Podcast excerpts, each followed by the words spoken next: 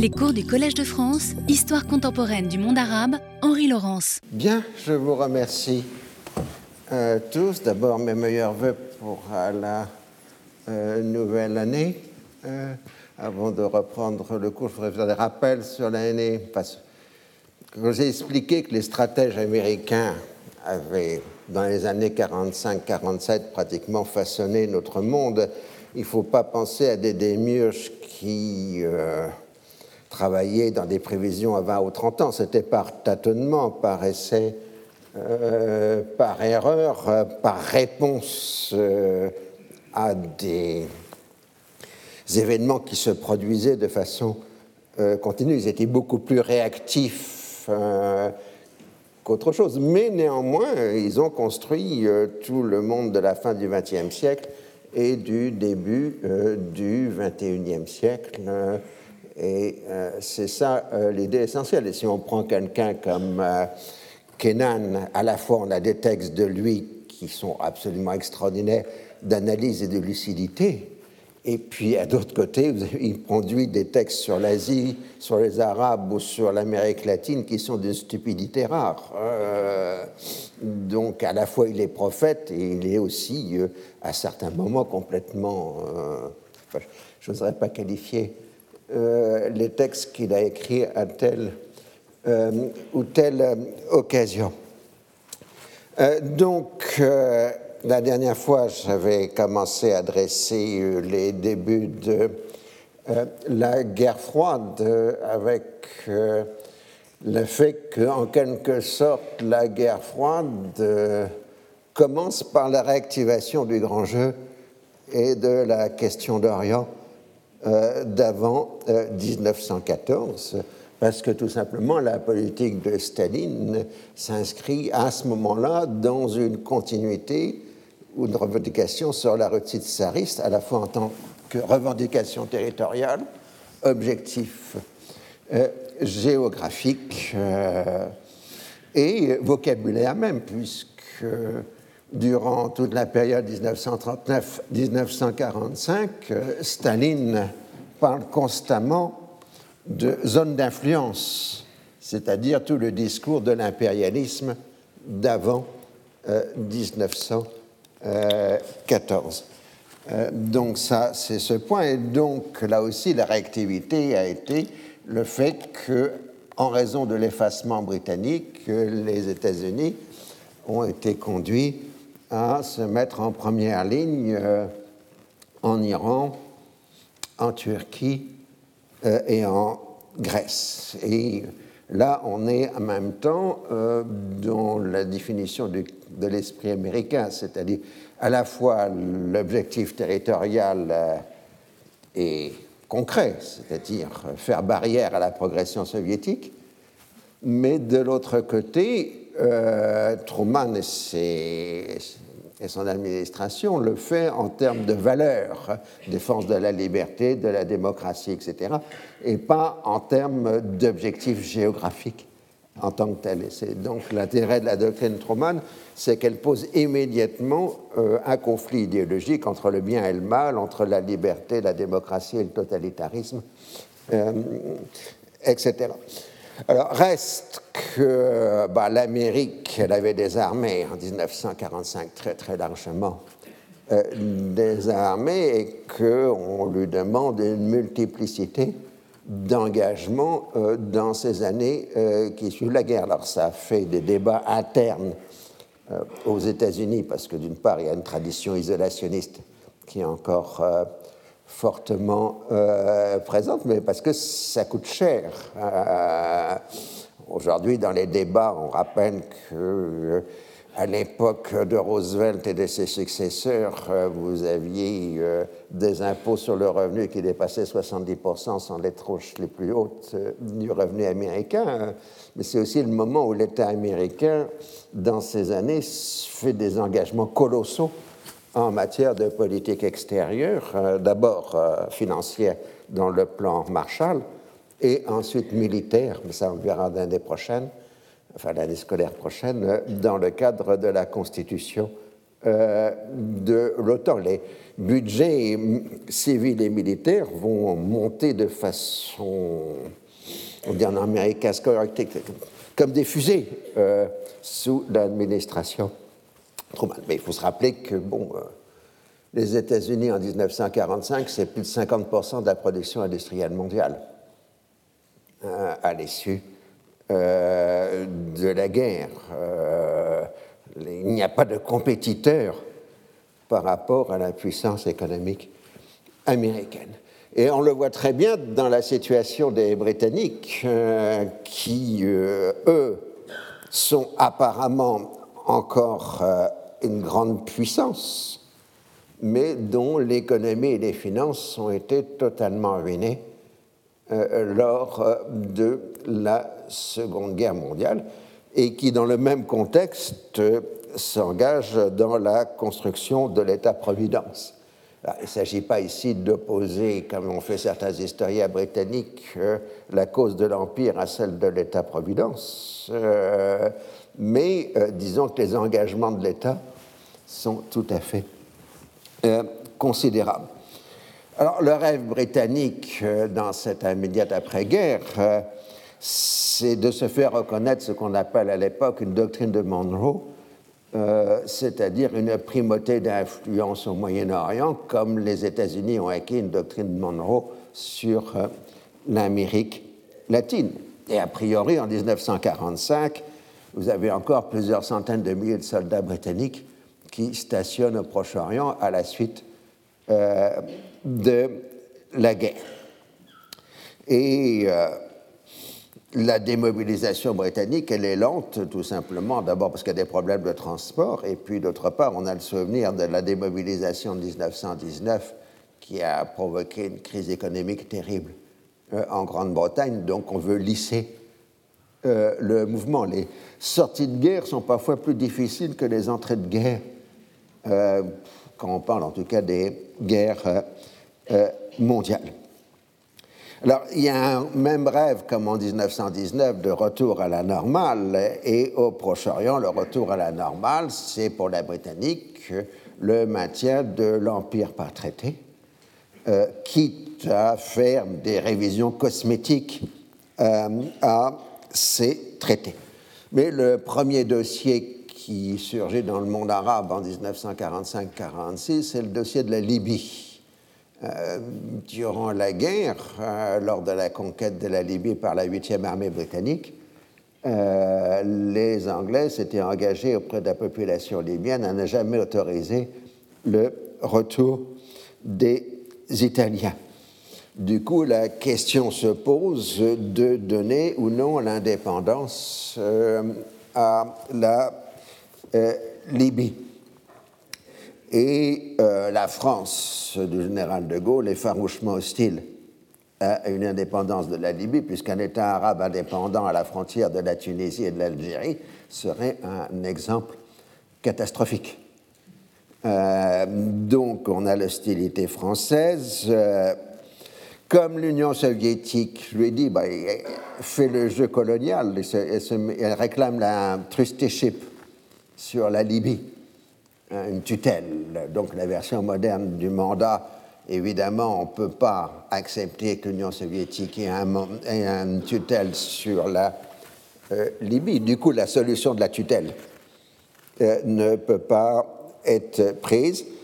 Et euh, donc, dernière curiosité de l'histoire, mais qui marque bien le caractère paradoxal de la période, en 1946, les Britanniques lancent le processus de mise enfin, d'indépendance de la Libye, et du coup l'Union soviétique propose que la Libye revienne à l'Italie.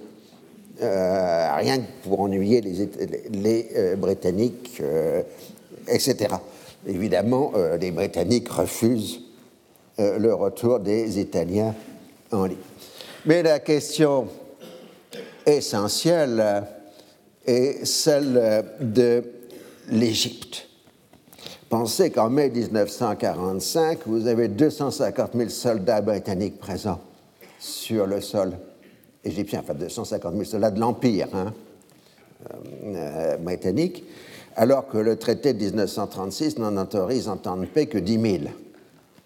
Et euh, donc, la question et des mines cantonnées à la base de Suez, la plus grande base britannique dans le monde. Alors, si le roi Farouk a chassé le waft du pouvoir et gouverne avec les partis des minoritaires, il existe une unanimité égyptienne pour une évacuation complète des troupes britanniques, avec comme slogan fondamental du nationalisme égyptien de cette période l'unité de la vallée du Nil et terrain de nil euh, c'est-à-dire euh, la fusion entre l'Égypte et le Soudan. Je rappelle que le Soudan avait été une espèce de dépendance coloniale de l'Égypte des Khedives avant 1880 et que les Égyptiens étaient arrivés jusque pratiquement au niveau de l'Ouganda. Euh, et qu'après l'insurrection madiste, le début des années 1880, l'Égypte, qui a été occupée par les Britanniques, avait perdu euh, le Soudan, c'est la fameuse aventure de Gordon Pacha à Khartoum.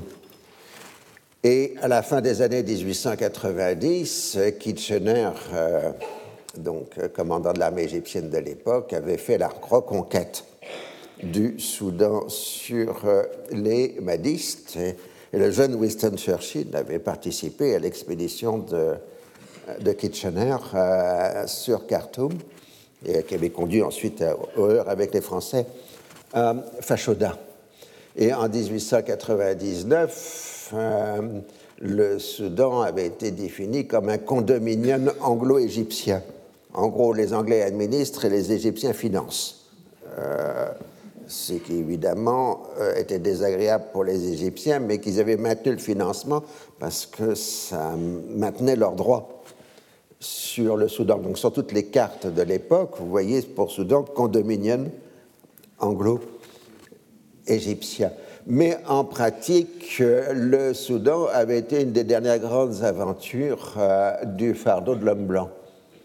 Euh, c'est-à-dire que les coloniaux britanniques euh, s'étaient vraiment impliqués dans la mise en valeur de ce territoire avec euh, tous les mérites, du système colonial. D'un côté, vous aviez les coloniaux qui, géraient des populations. Ils étaient deux, deux, Anglais pour des populations de 500 000 personnes sur 40 000 km, etc. Ils géraient ça de façon admirable, parlant la langue du pays, vivant avec les gens du pays, etc. C'est le modèle complet euh, du système colonial de la fin du XIXe siècle, et de l'autre côté, euh, vous aviez le fait que Kitchener euh, avait créé, avec l'argent pris qu'il avait reçu en gratification de sa conquête, le Gordon College de Khartoum, donc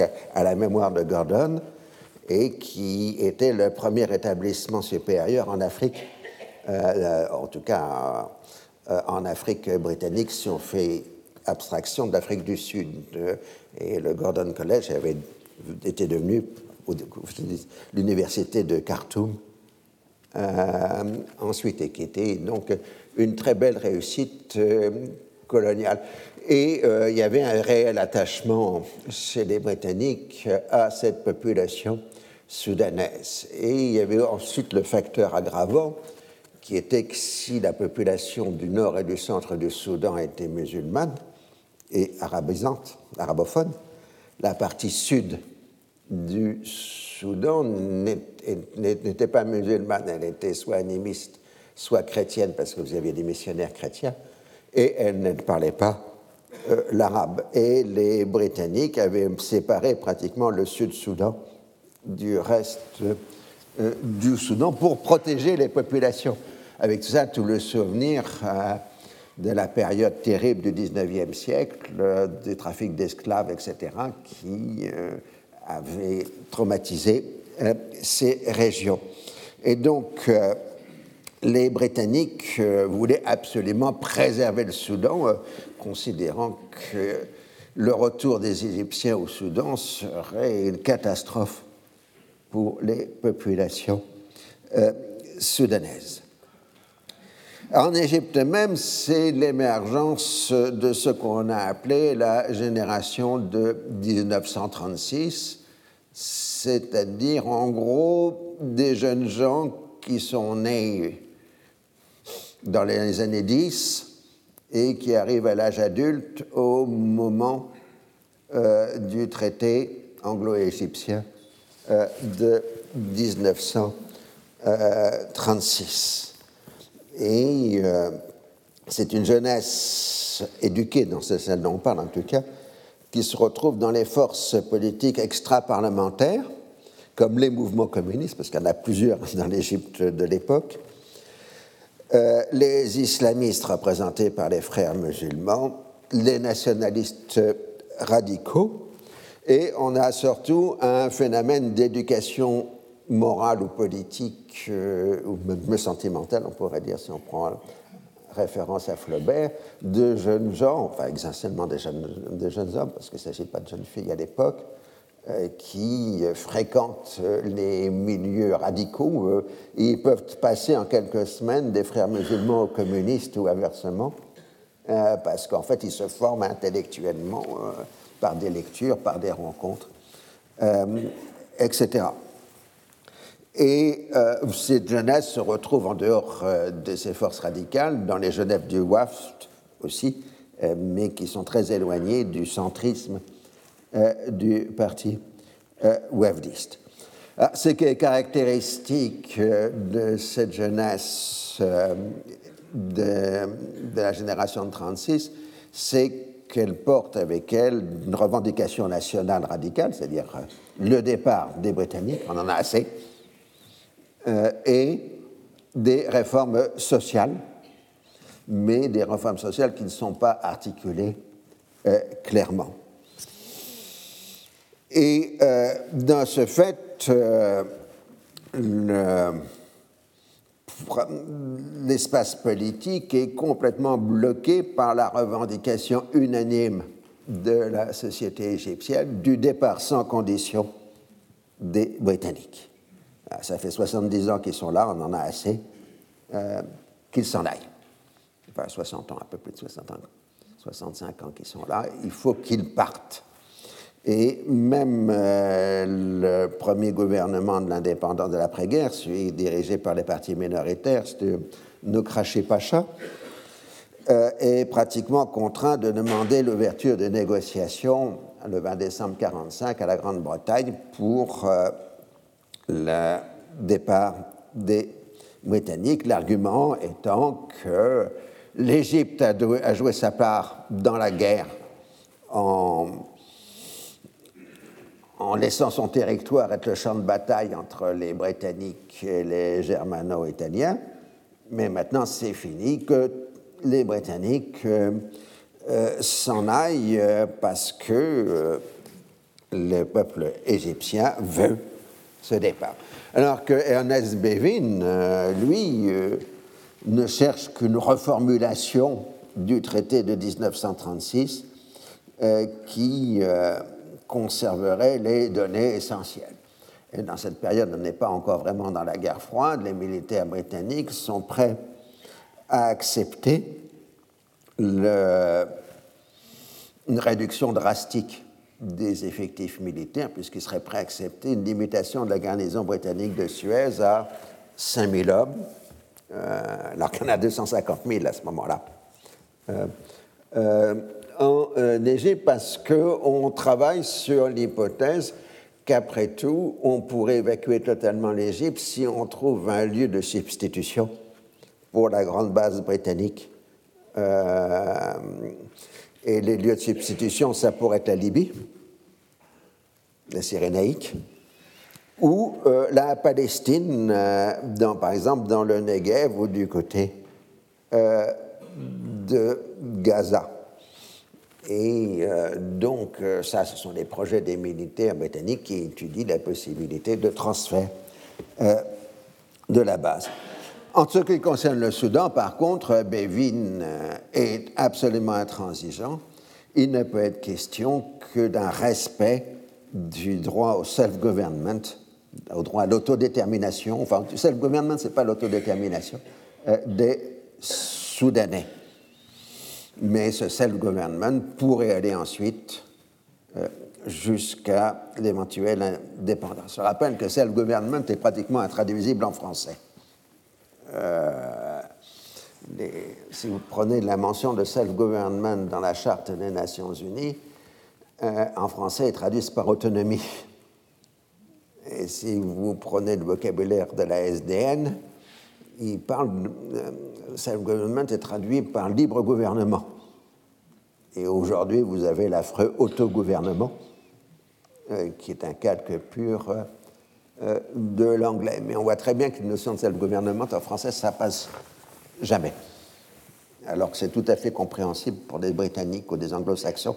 Je dis ça parce que c'est important sur le dossier de la Palestine, cette question du self-government.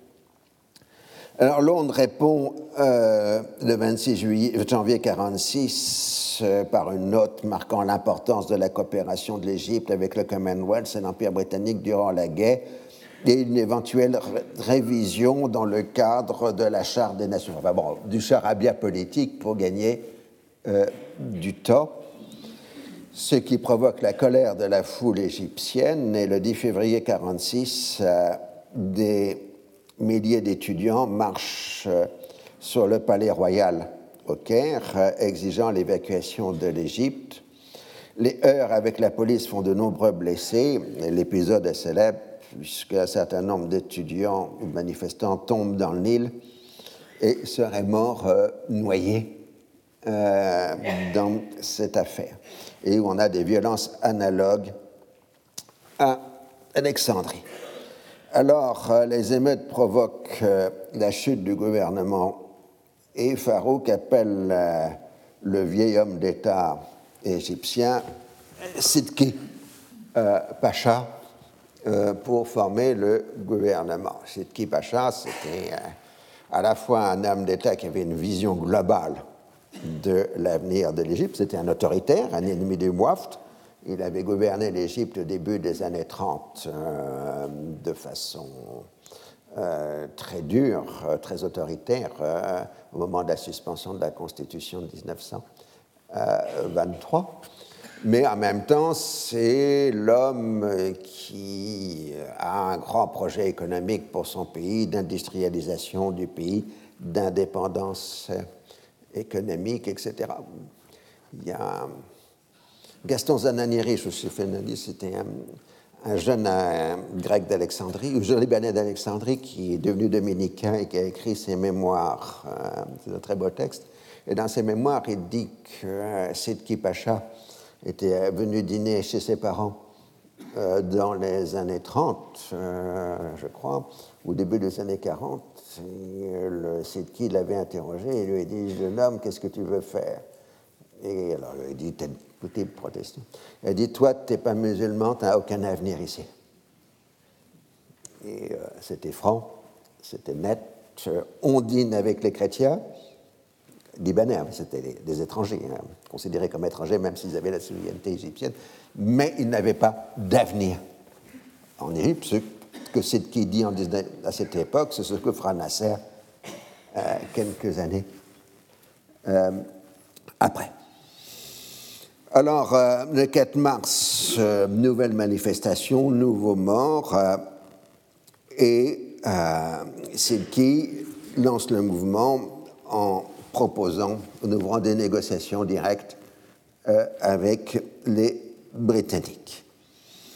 C'est que les Britanniques commencent à s'inquiéter du risque de voir les Soviétiques profiter de la crise égypto-britannique ils font des concessions fondamentales, qui ne font d'ailleurs que respecter le traité de 1936. Ils évacuent les centres urbains. Euh, l'armée britannique quitte Alexandrie, le Caire, euh, etc. Alors le grand mouvement symbolique, c'est le. Voilà, donc c'est Kipacha.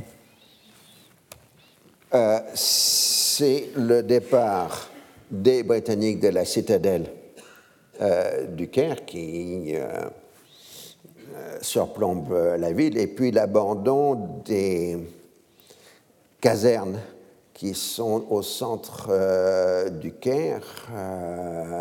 ces casernes qui seront rapidement détruites pour donner naissance à la fameuse place Tahrir que vous connaissez aujourd'hui. Jacques Berck avait écrit un texte magnifique sur le symbolisme de la reconquête, qui était justement la libération de l'espace où se trouvaient les casernes de l'armée britannique depuis les années 1880.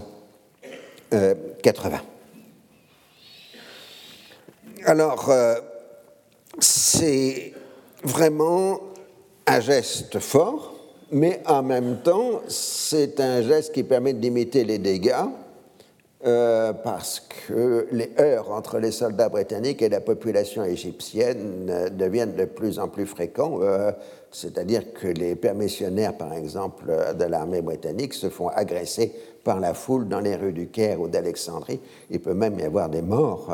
Donc retirer les soldats des villes, c'est aussi éviter ce type d'incident. Alors évidemment, à Londres, les conservateurs accusent les travaillistes de trahison et les travaillistes répondent qu'on n'est plus au temps de la reine Victoria. La négociation va porter sur la possibilité d'un retour des troupes britanniques en cas de guerre. Pour les Égyptiens, le souvenir de la présence de centaines de milliers de soldats durant les deux guerres est loin d'être un souvenir heureux, aussi bien pour la population égyptienne victime de la brutalité du comportement des militaires que pour les élites qui ont l'esprit le renversement d'un Khedive en 1914 et le quasi-renversement d'un roi en 1942. Euh, bon, certes, on faisait des affaires avec les soldats britanniques euh, qui alimentaient le commerce euh, local mais enfin, il se mettait d'une brutalité rare. Le film de Youssef Chahine, Alexandrie, pourquoi? Montre très bien cette tension entre la population égyptienne et les soldats britanniques, surtout les Australiens, qui ont laissé dans tout, le Moyen-Orient de très mauvais souvenirs de leur comportement en dehors de leur caserne, puisque les Australiens, il y en avait eu en Égypte, il y en avait eu en Liban, en Palestine, en Syrie. Euh, durant la Seconde Guerre euh, mondiale. Alors il faudrait trouver une solution de compromis et les Britanniques recherchent euh, un projet qu'ils appellent un Joint Defense Board, qu'on pourrait traduire par un comité de défense commune qui serait composée à parité de militaires des deux pays qui se réuniraient régulièrement pour étudier la situation internationale et la sécurité de l'Égypte. Et donc, euh, les Britanniques évacueraient la base de Suez, mais euh, en cas de tension internationale et après accord euh, du Joint Defense Board, à ce moment-là, les Britanniques auraient le droit de réoccuper la base. L'opinion publique ne se satisfait pas de ce situé projet et euh, continue de manifester. Du coup, bah, vous savez, quand il y a des manifestations un peu longues, euh, le pouvoir se raidit, commence à parler d'une législation anti-émeute et euh, multiplie les annonces de mesures de répression. Nous parlons de l'Égypte. Hein. Et euh, en même temps, pour contrer le WAFT, euh, Sidki va chercher à s'appuyer sur une des principales forces d'opposition populaire, qui est les frères musulmans. Et il y a donc violence un moment entre militants wafdistes et frères, et puis ensuite, euh, les frères musulmans basculent de l'autre côté dans l'opposition en rejoignant les wafdistes dans l'opposition au projet de traité. Alors, euh, Sidki, euh, sentant que sa position euh, s'affaiblit, se précipite à Londres pour conclure le traité avec Bévin et le l'évacuation, le principe de l'évacuation est acté pour euh, le 1er septembre 1949. Mais reste la question du Soudan.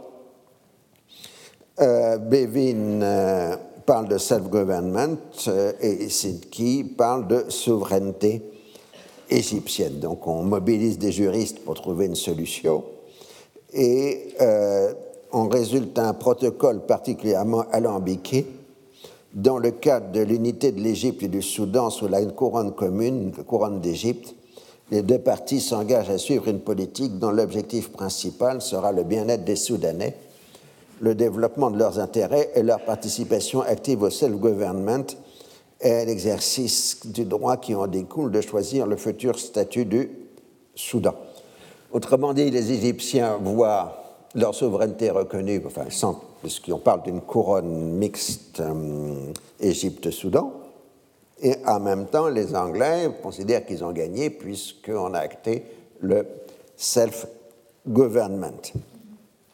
Et qui peut penser qu'il a gagné la partie. Mais le 16 novembre 1946, les étudiants lancent un mouvement de protestation durement réprimé et ensuite la violence s'étend à tout le pays. Le 26 novembre, qui remporte quand même euh, la majorité des voix au Parlement égyptien. Mais euh, le gouvernement britannique du Soudan explique publiquement que le traité, enfin l'accord, donne le droit à l'indépendance au Soudan. Et ça, évidemment, les Égyptiens ne peuvent pas l'accepter, donc les manifestations redoublent. Et le 8 décembre 1946, euh, Sidki Pacha est obligé euh, de démissionner et Nokraché Pacha revient euh, au pouvoir. Dans euh, la foulée. Alors, euh, les événements de 1946 sont essentiels pour la suite euh, parce qu'ils démontrent qu'il n'existait plus en Égypte de force politique capable de faire admettre une alliance avec la Grande-Bretagne. Le représentant des Pachas, qui est Sidki, qui est aussi l'un des acteurs de l'industrialisation de l'Égypte, n'a pas réussi et aucun des mythiques paysans de Bévin ne serait prêt à défendre la Grande-Bretagne. Du coup, euh, Nokrashi, qui a compris la leçon, euh, ne veut plus entendre parler de reprise euh, de négociations. Conformément aux positions défendues par la position, il se tourne vers les Nations Unies pour demander le départ des Britanniques. La démarche est faite en juillet 1947 auprès du Conseil de sécurité. La présence de troupes étrangères en Égypte et au Soudan contre la volonté des populations est contraire à l'esprit de la charte. La présence militaire britannique en Égypte diminue quand même, mais elle est encore de 126 000 hommes au 31 août 1947, contre 10 000 autorisés par le traité. Dans ce contexte, les Britanniques considèrent qu'ils ont trop cédé aux Égyptiens et qu'il faut revenir à une politique de fermeté dans l'attente de trouver un gouvernement égyptien qui acceptera de négocier sur des bases raisonnables. Du coup, on arrive à une situation de confrontation sans négociation. Le gouvernement égyptien met ostensiblement fin à toute une série de contrats avec les entreprises britanniques tandis que les radicaux appellent à un boycott de tout ce qui est britannique. La mission militaire britannique est supprimée auprès de l'armée égyptienne et l'Égypte sort de la zone sterling, mais l'Égypte n'obtient pas ce qui est pour elle le plus important, c'est-à-dire le déblocage des balances sterling, de ces millions de livres sterling que l'Angleterre lui doit et qui sont bloqués euh, à Londres. Alors, les discussions au Conseil de sécurité s'allongent sans résultat tangible durant les premiers mois de 1948. Les Américains commencent à s'inquiéter et du coup voudraient proposer leur médiation, ce qui permet de se mettre à dos les Britanniques et de mécontenter les Égyptiens. C'est généralement ce qu'on fait quand on fait une médiation. Euh, pour les deux puissances occidentales, la base de Suez reste indispensable pour le système de défense occidental. Alors là, il faut revenir parce que ça va expliquer une partie de la politique du Moyen-Orient jusqu'au début des années 50.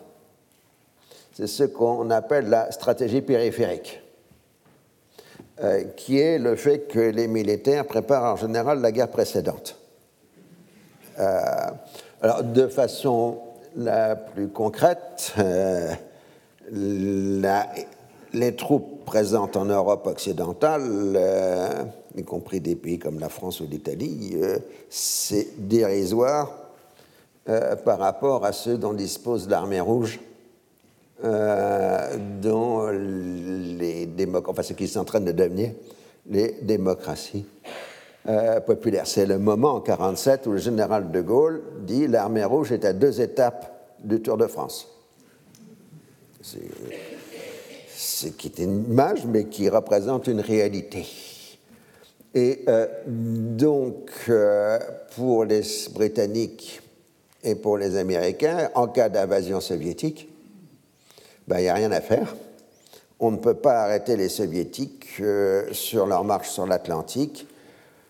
On pense peut-être qu'ils feront comme Hitler, c'est-à-dire qu'ils s'arrêteront aux Pyrénées. Euh, parce qu'ils pourraient reconnaître la neutralité de l'Espagne de Franco.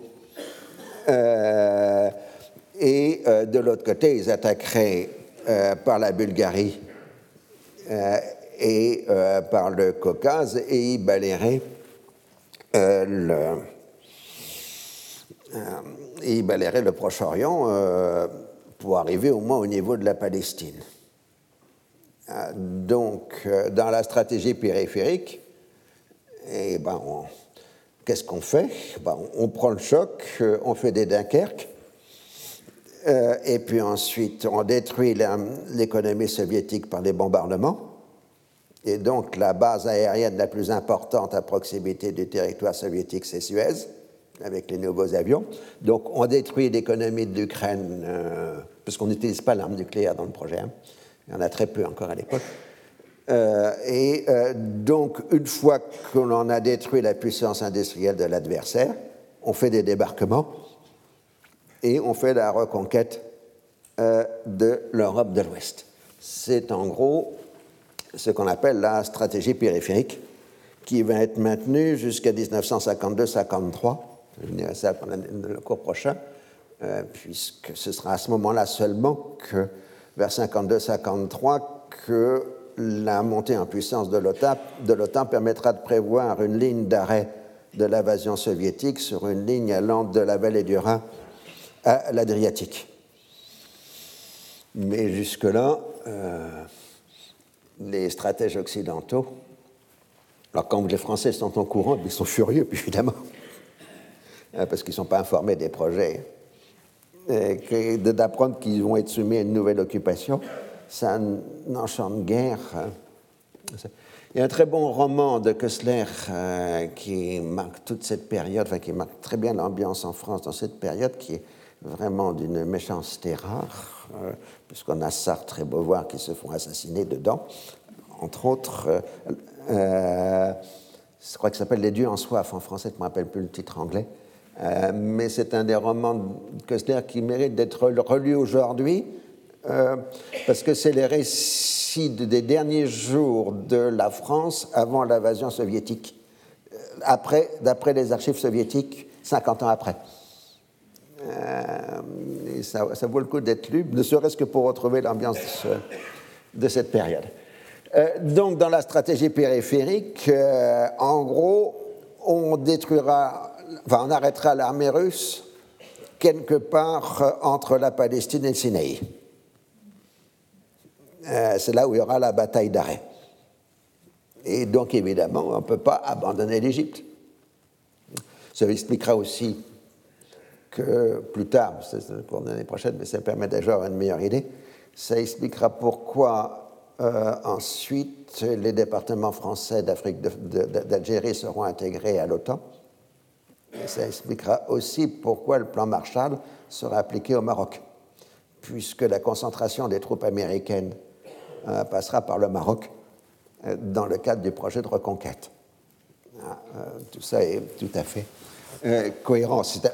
on est complètement éberlué aujourd'hui quand on trouve ça dans les archives. Euh, mais c'est bien ce qui permet de comprendre les réactions des politiques euh, dans cette période. Alors, Sidki avait obtenu en 1946 le soutien des États arabes? Mais comme il n'y a plus d'accord possible avec les Britanniques, euh, ce que Nokrashi va faire, c'est d'attaquer systématiquement toutes les positions britanniques politiques au Proche-Orient pour créer un rapport de force favorable. Provoquer le maximum d'ennuis pour les Britanniques pour qu'ils cèdent. Et euh, donc, euh, l'Égypte va s'en prendre avec violence au seul soutien réel que les Britanniques ont dans la région, c'est-à-dire les deux puissances hachémiques, la Jordanie et euh, l'Irak. Ce qui va permettre de comprendre le contexte de l'autre échec britannique, qui est la négociation avec l'Irak. En Irak, la situation économique s'est détériorée à la fin du conflit mondial, tout simplement puisque les commandes britanniques ont diminué, puisque la guerre est terminée. Vous savez, toute la région s'est industrialisée pour fournir du matériel à la 8e armée britannique euh, qui était dans le désert occidental. Il y avait un million de soldats britanniques à un moment, il fallait les nourrir, les alimenter, les vêtir, euh, etc. Donc tout le Moyen-Orient a, produit pour cette armée euh, britannique. En plus, vous avez des années de sécheresse. La monarchie avait fait un énorme effort scolaire qui a développé les classes moyennes avec l'accès à l'enseignement secondaire, mais ils ne trouvent pas ces jeunes d'emploi en fonction de leurs compétences. Et enfin, le mécontentement rural est très très fort euh, dans le cadre de renforcement de la grande propriété euh, foncière support du régime. Et euh, le problème économique essentiel, c'est que la Grande-Bretagne a des balances sterling de l'ordre de 65 à 70 millions de livres sterling, c'est une somme absolument colossale, à l'époque, et que les Britanniques ne veulent pas, ne peuvent pas de toute façon libérer les, les balances sterling. Ils ne peuvent pas fournir des marchandises parce que, comme je vous l'ai expliqué, les rares produits modernes que la Grande-Bretagne produit, bah, ils essayent de le vendre en dollars aux Américains. Et comme les Anglais n'ont pas de dollars, les Américains n'ont pas de dollars puisqu'ils ne peuvent pas changer leur livre sterling en dollars. Alors donc, vous avez en Irak, plus qu'en Égypte encore, à la fois des manifestations de la jeunesse éduquée et des manifestations des grèves ouvrières parce qu'en Irak, et ce sera valable jusqu'aux années 60, euh, très tôt, le Parti communiste a pris une base sociale importante euh, en Irak, en particulier dans les populations chiites irakiennes. Comme on disait à l'époque au Liban, mais c'était aussi valable en partie pour euh, l'Irak, les chiites fournissent les militants et les minorités fournissent les cadres.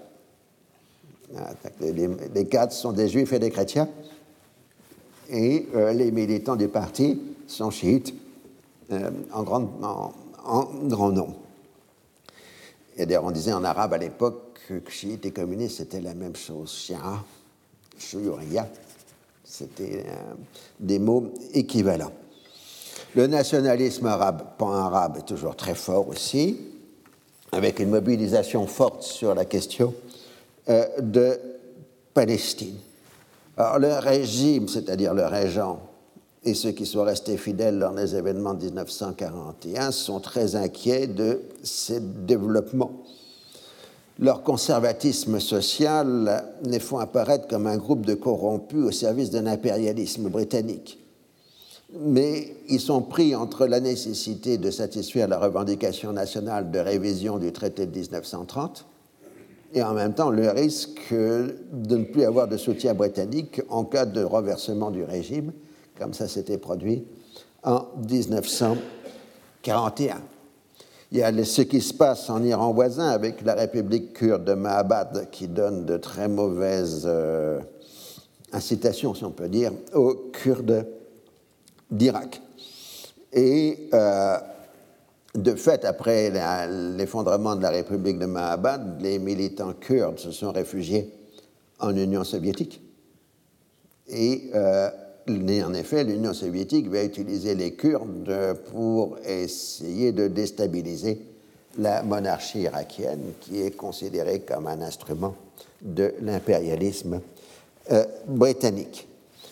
Alors, l'état d'urgence avait duré jusqu'à la fin de 1945, et puis le régent a tenté une, tentative de libéralisation pour désamorcer la situation, et il avait libéralisé le régime, autorisé les partis politiques modérés en avril 1946, c'est-à-dire ceux qui veulent des réformes, mais qui veulent accepter le maintien de la monarchie.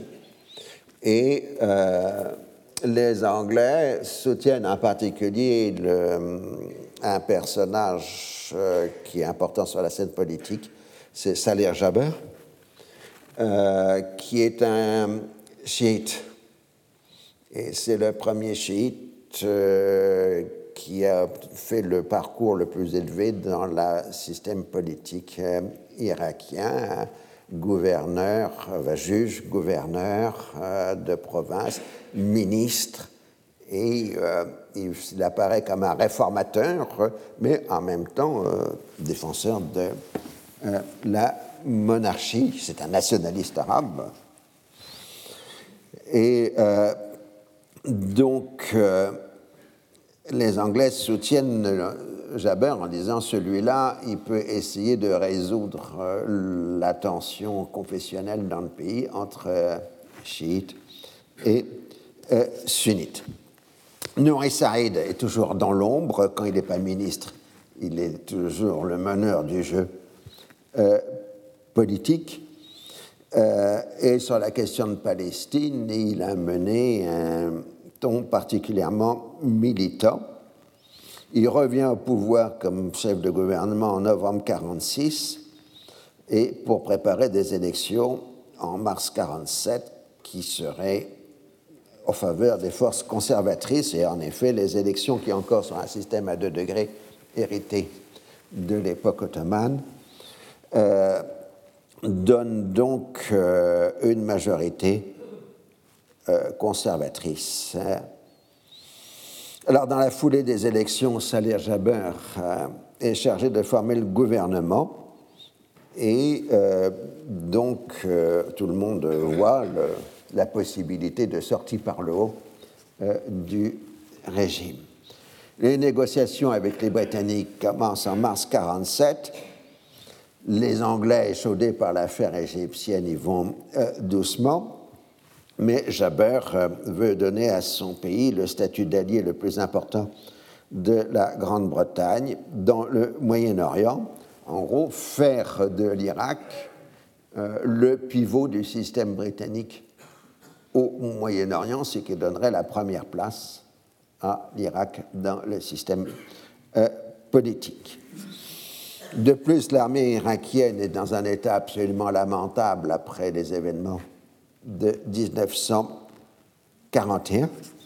Alors, toute la négociation va porter sur le retour à l'Irak de deux grandes bases militaires aériennes irakiennes, Rabaniya près de Bagdad et Shaiba près de Basra ainsi que de reformer une armée irakienne moderne capable de défendre le pays. L'évolution du dossier palestinien pèse lourd et pèse et conduit donc euh, des concessions. Et euh, donc euh, les Anglais envisagent de redéployer leurs forces vers le Golfe et de constituer avec l'Irak un traité moderne qui servirait de modèle pour les autres. On est au moment du premier plan de partage pour la Palestine. Il faut donc montrer que les Britanniques sont quand même les défenseurs des. Enfin, qu'ils ont une vraie amitié pour les Arabes. Donc, euh, en janvier 48, Salah Jabber se rend en Angleterre et le lieu de la signature. Euh, est donné symboliquement à Portsmouth. Euh, une idée, on fait visiter le navire de Nelson, hein, voilà, bon, c'est beau. Et le traité entérine la notion de partage des bases et de la constitution d'un comité de défense commune, comme dans le projet égyptien, Joint Defense Board, avec parité entre Irakiens et Britanniques. Et le traité de Portsmouth est signé le 15 janvier 1948. Donc là, c'est une photo que j'ai prise. Euh, c'est une capture d'écran sur une bande d'actualité. Et vous voyez Ernest Bevin au premier rang pour euh, la signature euh, du traité. Alors, quand son contenu est connu en Irak, l'opposition y voit non un partenariat entre les deux pays permettant la remise à niveau de l'armée irakienne, mais l'acceptation d'une complète mainmise militaire britannique sur l'ensemble du territoire irakien à partir du 18 janvier 1948, le pays est secoué par de violentes émeutes attisées par les difficultés économiques et sociales. Effrayé, le régent répudie de fait le traité le 21 janvier et Salah Jaber doit démissionner. Ces événements entrés dans l'histoire sous le nom de Wafba, le sursaut, s'explique d'une part par l'ampleur de la crise sociale, mais d'autre part par la généralisation d'un nationalisme radical qui rejette toute présence des Britanniques. Pour les Britanniques, c'est un choc euh, parce qu'ils pensent qu'ils sont toujours les amis des Arabes et que franchement, les Arabes ne veulent pas d'eux, c'est vraiment des ingrats. Euh, insupportable. Rappelez, je vous avais expliqué dans les cours précédents que tant qu'il y avait les Français au Proche-Orient, les Britanniques pouvaient dire que c'était la faute des Français s'il y avait des malheurs entre les Anglais et les Arabes. Maintenant que les Français sont partis, euh, ben, les Britanniques se rendent compte que les Arabes ne veulent pas d'eux. Et ça, c'est un choc psychologique parce qu'eux, ils étaient dans la romance anglo-arabe euh, de la Première Guerre mondiale, etc. Alors, euh, le régime est très affaibli, la composition sociale aussi des pays est atteint parce que, comme Jabber euh, était chiite, les tribus chiites ont failli marcher sur Bagdad pour prendre la défense du traité. Et on aurait eu une guerre civile où les chiites auraient soutenu la, position de Sader Jabber et, le traité contre les nationalistes arabes euh, sunnites. Et donc, euh, l'élite irakienne est prise toujours dans le même dilemme. Pour survivre, il faut être nationaliste, mais si on est nationaliste, on risque de perdre le soutien de la Grande-Bretagne et donc euh, de se retrouver démunis le jour suivant. Alors, le grand vainqueur régional de l'affaire, c'est le triangle Égypte, Arabie saoudite, Ligue des États arabes, qui ont maîtrisé euh, le jeu. Mais la politique anti-hachémite ne peut pas aller trop loin euh, puisque le risque de voir la Jordanie, l'Égypte, euh, la Jordanie et l'Irak de quitter la Ligue arabe excédé par le fait que la Ligue arabe est devenue un instrument de la politique égyptienne. Alors, ce qui se passe en quelque sorte dans ces événements égyptiens et irakien, c'est ce que j'appellerais un phénomène de transfert. Euh, et euh, je crois que c'est une des clés essentielles pour les décennies euh, qui suivent. la lutte pour l'indépendance face à la puissance impériale plus que coloniale, elle était pluraliste. Il y avait une série de partis politiques. Et celui qui se donner la position de gagner, d'avoir le soutien populaire, c'était celui qui se radicalisait le plus.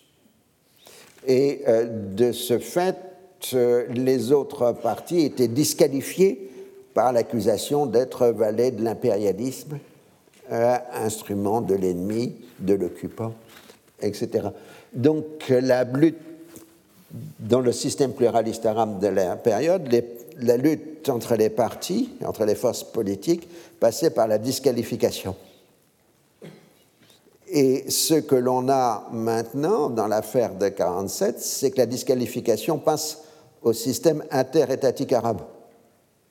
C'est-à-dire celui qui cède devant les Britanniques se trouve disqualifié euh, dont le projet d'avoir une politique d'influence ou d'hégémonie régionale. Et ce processus de disqualification qui fait que la scène politique arabe est quelque sorte le complémentaire, voire qu'on aura des dictatures, euh, le substitut d'un jeu politique intérieur, euh, sera toujours par le jeu de la disqualification. Et euh, alors c'est encore valable aujourd'hui par rapport aux djihadistes d'un côté qui disqualifient tous les autres, et les autres, eux, proclament qu'ils sont les artisans de la stabilité. Euh, mais c'est dans ces années de l'après-guerre que ce pivot, enfin que cette, cette euh, syntaxe politique est en train de se mettre en place. Évidemment, ça se comprend aussi que par la croissance constamment des communications, en particulier de la radio, hein, qui fait que ben, on commence à entendre en Irak la radio du Caire et ainsi de suite, même si on n'est pas encore aux années 50 où l'arrivée des transistors euh, permettra euh, une diffusion formidable des instruments de communication euh, modernes. Alors les Anglais ont quand même une consolation. C'est la Transjordanie. Abdallah de Transjordanie considérait toujours qu'on lui avait promis le trône de Syrie et ce trône devait euh, lui revenir. Ce qui évidemment euh, n'était pas euh, compatible avec le projet irakien de faire un croissant fertile avec la Syrie. Et d'ailleurs, euh, les Irakiens pensaient éventuellement qu'à la mort d'Abdallah, on pourrait fusionner l'Irak, la Syrie et la Transjordanie pour faire un État unique. Dans cette perspective, euh, la Ligue des États arabes avait été constituée en 1945 pour s'opposer au projet de soit de Grande Syrie, de Bilad al-Sham en arabe, soit euh, de euh, croissant fertile. croissant fertile est évidemment un terme inventé par des archéologues. Euh, le propre, c'est que les archéologues accidentaux inventent des termes et ensuite les locaux l'investissent pour en faire des projets politiques. L'actuelle route de la soie en est exactement la démonstration. C'est aussi une, invention d'universitaires européens et qui est devenue un projet politique chinois. Euh, donc, euh, les, la Ligue arabe était en fait euh, un instrument pour l'Égypte et l'Arabie saoudite pour s'opposer au projet des Hachimites. L'autre activité de la Ligue arabe, était en dehors du dossier palestinien sur lequel nous aurons à revenir, était de commencer une action de propagande en faveur de l'indépendance des Arabes euh, d'Afrique du Nord. Et puisque dès le début de l'après-guerre, il y a une agitation politique en, Tunisie et au Maroc des mouvements indépendantistes et ils sont soutenus par la Ligue arabe et très rapidement les coloniaux français vont faire du Caire le responsable quasiment unique de tous les malheurs des Français euh, en euh, Afrique du Nord. Et euh, depuis son arrivée, donc en Transjordanie en 1921, Abdallah avait toujours considéré que son territoire n'était qu'une part de la Syrie du Sud et que la Palestine était l'autre partie de la Syrie du Sud.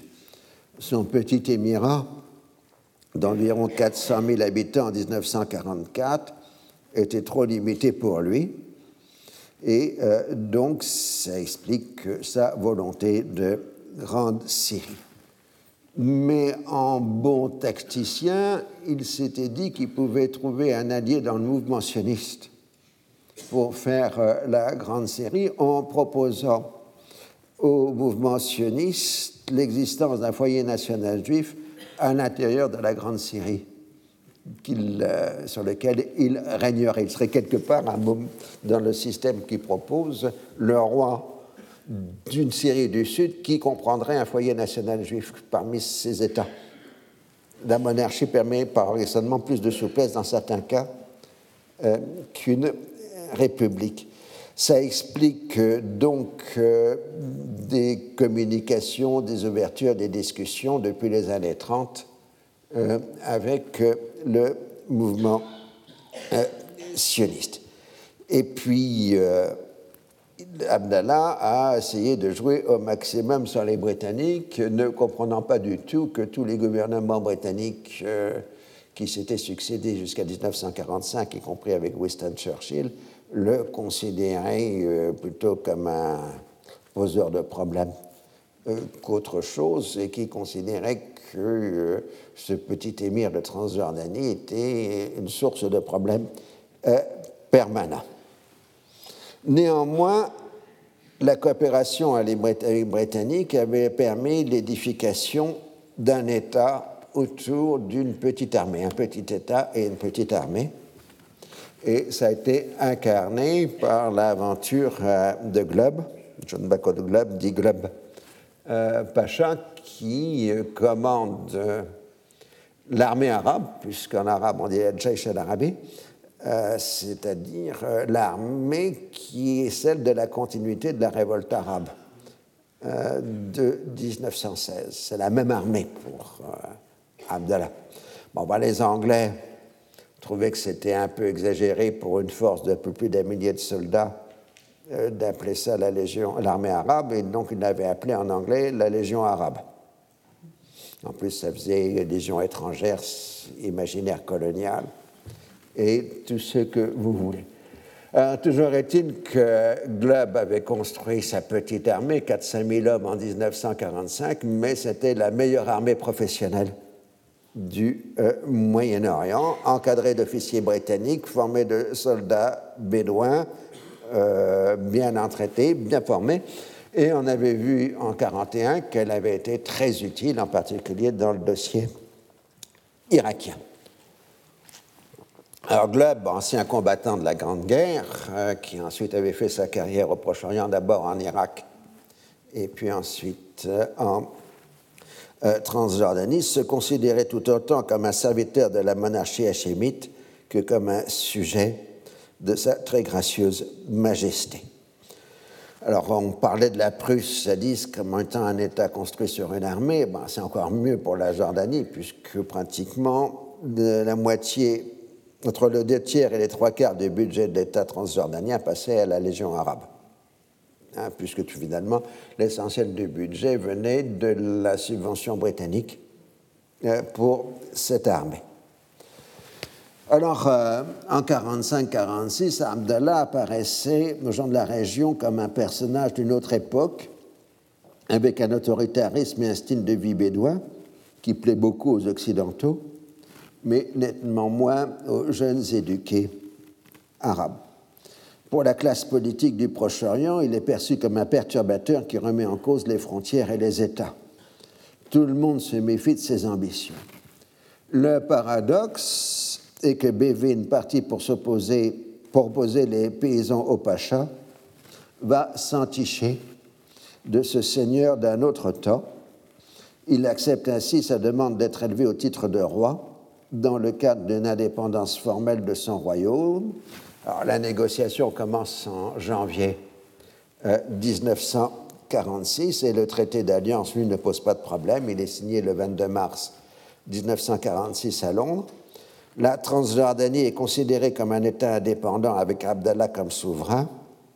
L'important, comme il se doit, réside dans les annexes la Grande-Bretagne peut faire stationner ses forces sur le territoire de la Transjordanie avec toutes les facilités nécessaires et elle accorde une aide financière pour le maintien de l'armée et lui fournira les cadres militaires. Elle dispose du monopole de la fourniture d'armement. Le 25 mai 1946, le Parlement jordanien ratifie le traité et proclame la création du royaume hachémite de Jordanie. Alors, ceci, une fois pour toutes, le royaume hachémite de Jordanie a été créé en mai 1946 et n'a pas été le produit de l'union de la Transjordanie et de la Cisjordanie en 1949-1950. Euh, Mais il est vrai que dans les périodes 47-49, enfin 48-49, la, Jordanie va changer cinq ou six fois de nom de politique. mais le terme Jordanie est utilisé dès mai 1946, en Jordanie même. Mais à l'extérieur, on continue d'utiliser Transjordanie. En particulier parce que les grandes puissances n'aiment pas Abdallah. Euh, les Russes, évidemment, parce que c'est un laquais de l'impérialisme, et les Américains parce qu'ils euh, sont soumis au mouvement des pressions, du, aux pressions du mouvement sioniste qui revendique la Transjordanie comme faisant partie du foyer national juif. Et euh, donc, ni l'Union soviétique ni les États-Unis ne veulent reconnaître officiellement l'indépendance de la Jordanie.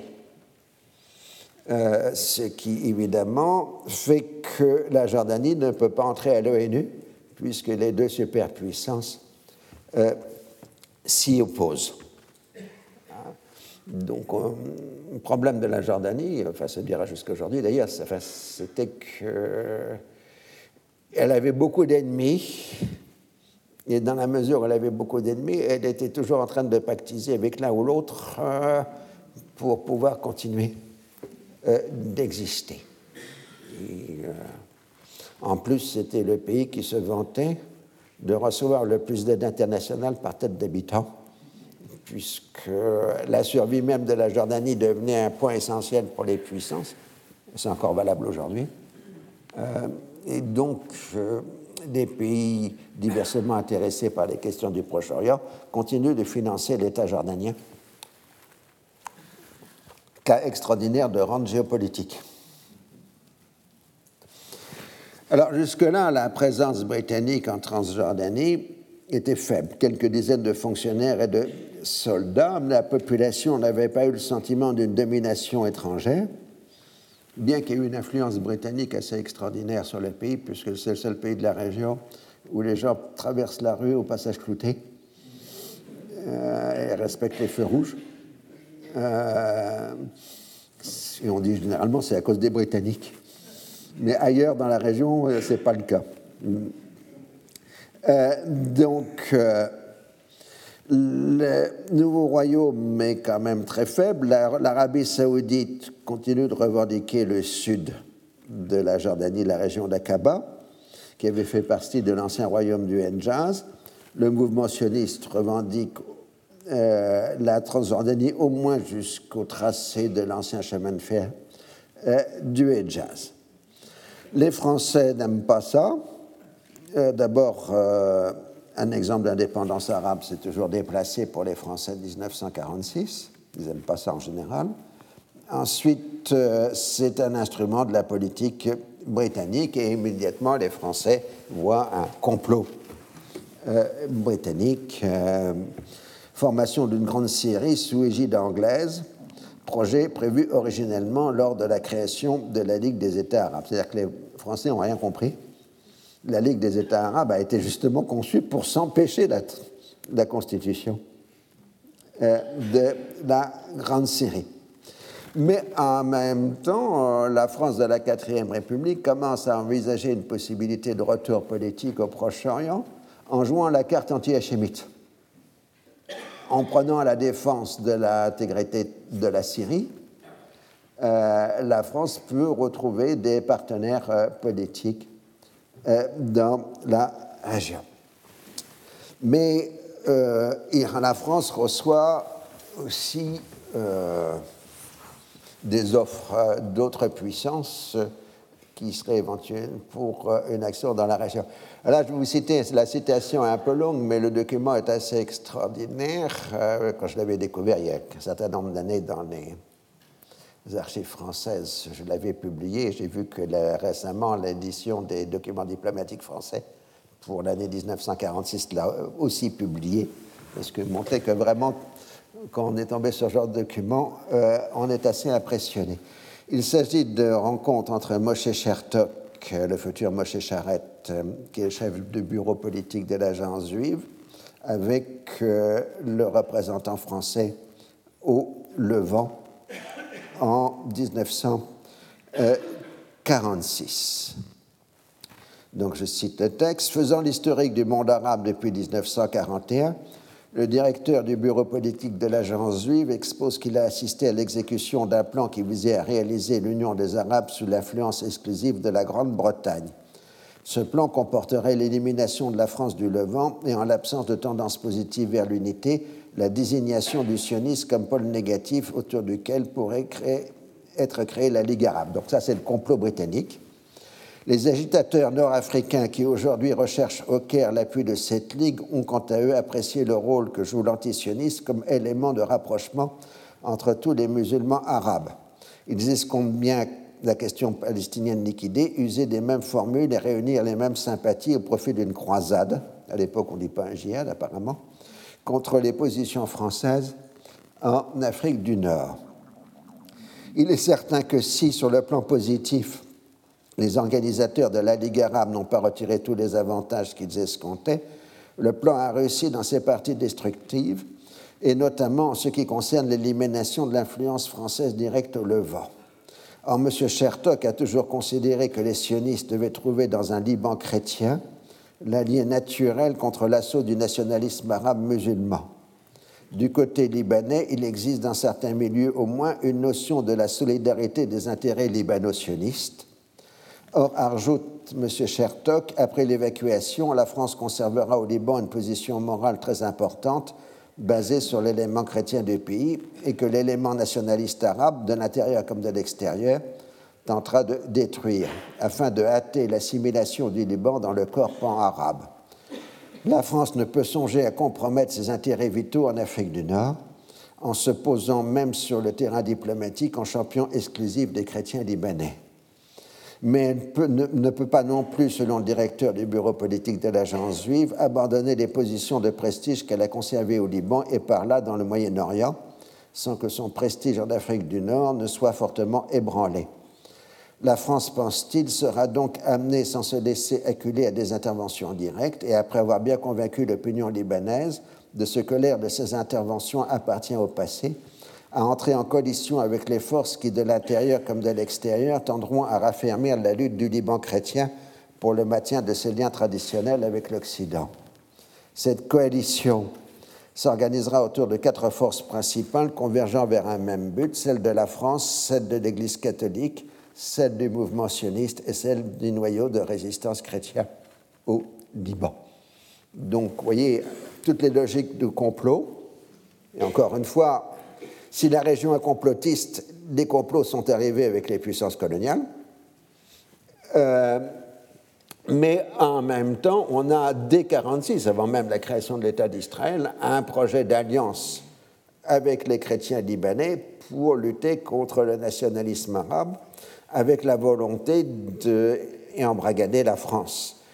Alors, dans cette période, euh, les Français, en fait, enregistrent la proposition, sont prêts à discuter avec les sionistes comme avec tout le monde, puisque à peu près la seule obsession française au Proche-Orient, c'est de faire des ennuis aux Britanniques. Donc, euh, dans cette période, les Français vont aussi bien discuter avec l'agence sioniste, enfin, l'agence juive, qu'avec Rajamin el-Husseini en exil au Caire Hein, puisqu'à chaque fois, les deux disent on a des bonnes influences sur l'Afrique du Nord et on est prêt à faire des ennuis aux Anglais. Alors, comme les Français ont vraiment une rancœur des événements de juin 1945 en Syrie, euh, ils sont prêts à accepter, on le verra tout à l'heure ou dans le cours prochain, que par exemple les attentats anti-britanniques en Europe seront organisés à partir de Paris sous la protection de la DST hein, à l'époque.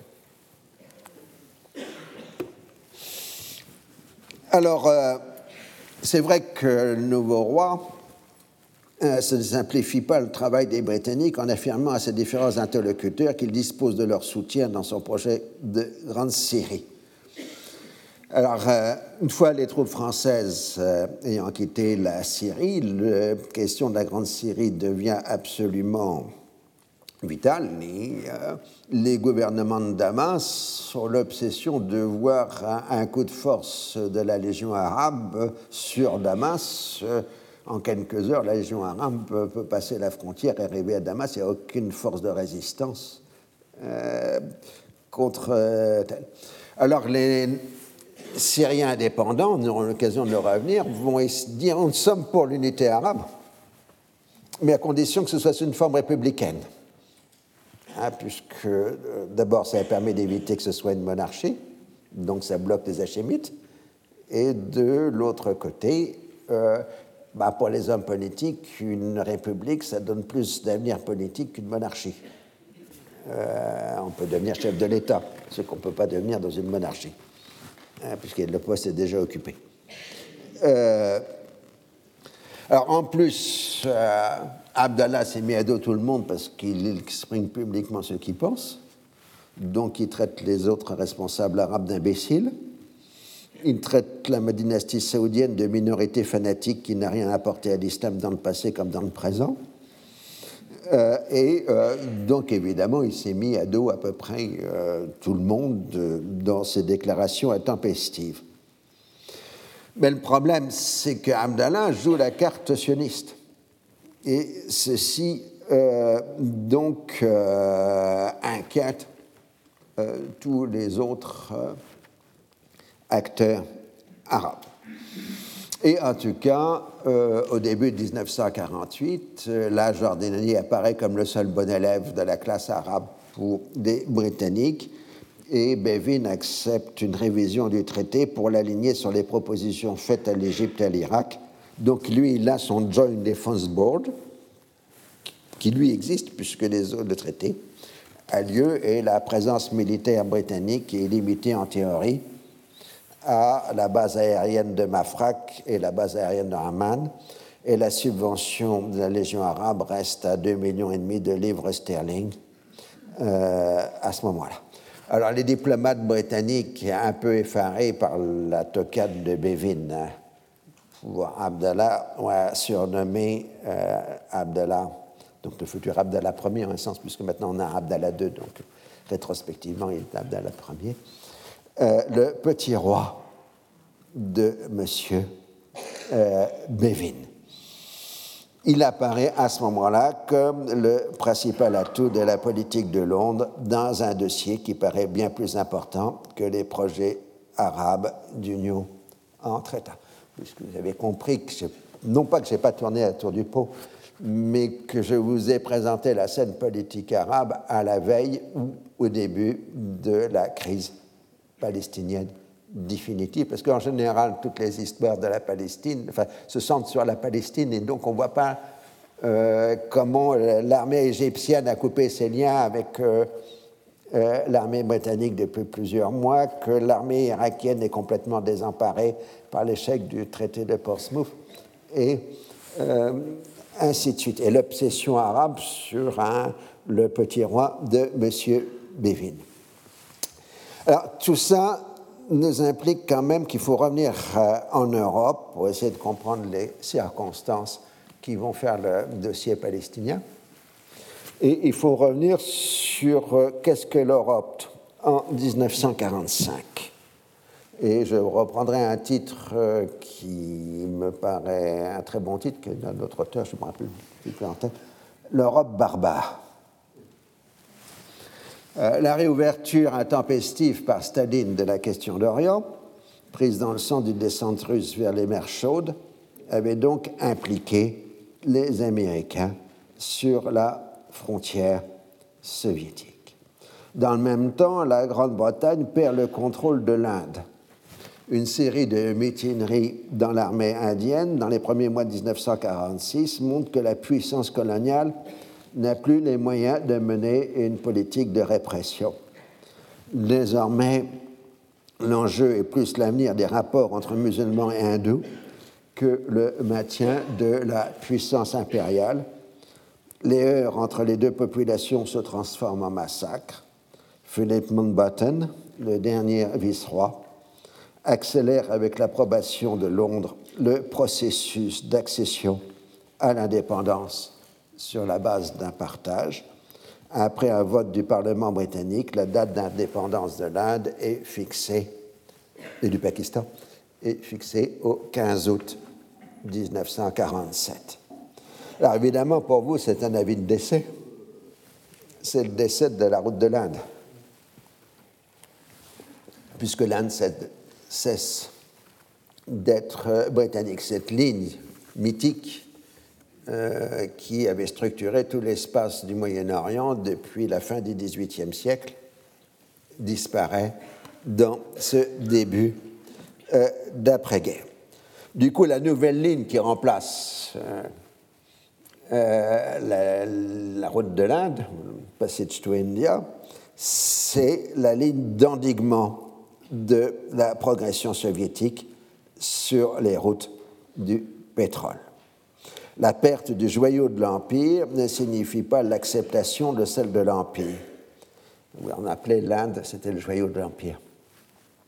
Si la fédération de la Malaisie constitue le reste des possessions en Asie, l'Afrique noire semble être le lieu de concentration de ce qui reste de l'Empire britannique, avec une vocation d'entrer dans une logique de développement. Encore une fois, je rappelle que le Moyen-Orient ne fait pas partie de l'Empire britannique, c'est l'Empire par traité. Et donc ils ne font pas partie du Commonwealth.